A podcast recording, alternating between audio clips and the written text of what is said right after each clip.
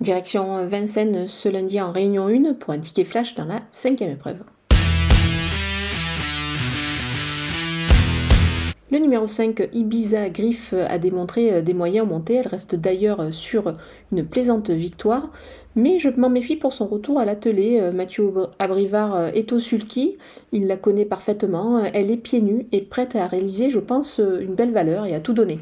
Je vais lui associer le numéro 11, Iliana Duclos, qui vient d'être disqualifiée. Mais attention ici, elle devrait pouvoir, je pense, se remettre euh, ben, dans le droit chemin. Euh, Franck Nivard la reprend en main. La dernière fois, c'était Jean-Michel Bazir. Mais Franck Nivard euh, la connaît et il sait, bien s'en servir. Donc attention, visiblement, ces deux-là s'entendent plutôt bien.